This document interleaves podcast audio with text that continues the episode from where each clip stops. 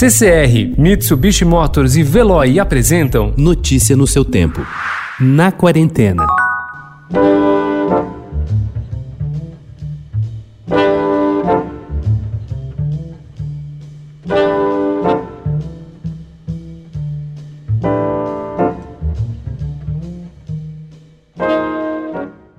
O baterista Jim Cobb morreu aos 91 anos, preocupado com o que seria do jazz quando a geração dos garotos que não precisavam mais sequer ver uns aos outros para gravar algum tema pela internet começasse a dar seus frutos. Sua história era o exemplo do quanto era valioso estar ao lado das pessoas desde o dia em que Miles Davis chegou ao estúdio para a primeira gravação de Kind of Blue, sem nenhuma partitura. Olhou para ele e disse: Jimmy, você sabe o que fazer. Apenas faça parecer que está flutuando. O tom da voz de Miles, mais do que a frase, já havia dito tudo.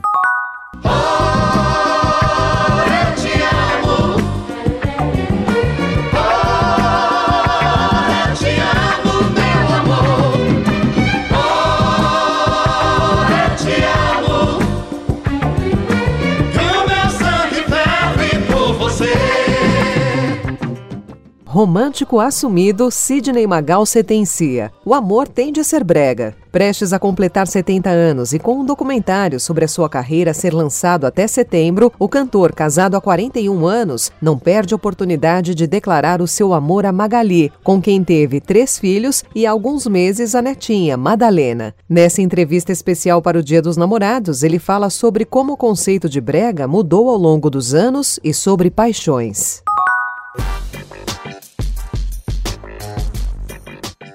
Seis dias antes da proclamação da República, em 1889, boa parte da alta sociedade carioca foi convidada para um banquete suntuoso que custou 10% do orçamento da província do Rio de Janeiro, então capital do Império. O evento ficou conhecido como o último baile da Ilha Fiscal e é tido como um suspiro final de uma monarquia em esfacelamento, uma tentativa de demonstração de poder não para Egídio Brandor Poente, protagonista do romance As Sobras de Ontem, romance de estreia de Marcelo Vicentim. No livro, o autor satiriza a excentricidade do topo da pirâmide social brasileira.